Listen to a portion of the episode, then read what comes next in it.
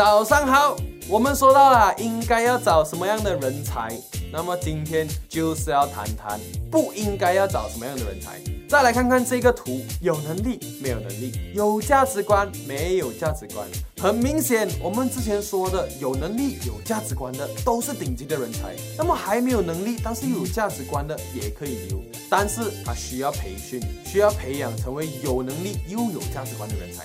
那么不应该找的就是另外两个啦，有能力但是没有价值观，没有能力也没有价值观。我们先来说说有能力但是没有价值观的。这一个啊，几乎是很多老板都不能取舍的一种，因为他确实有能力，能够把事情做好，但是却没有价值观。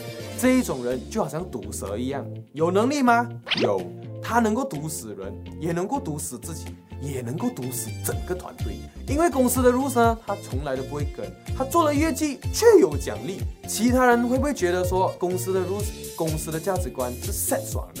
慢慢的，公司的价值观就会崩塌，就是会变成讲爽的价值观了。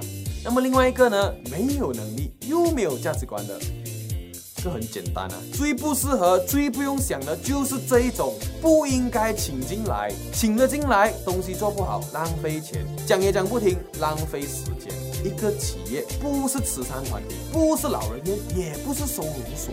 什么人应该请，什么人不应该请，就非常非常的重要。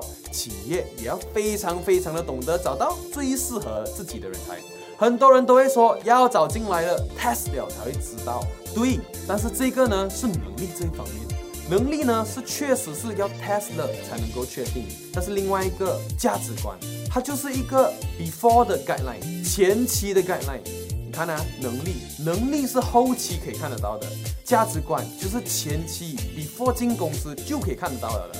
好，今天我们的商业三六笔记呢就分享到这里，欢迎你们在影片下面留言，你觉得什么样人才不应该找？可能会有礼物哦。我们明天见。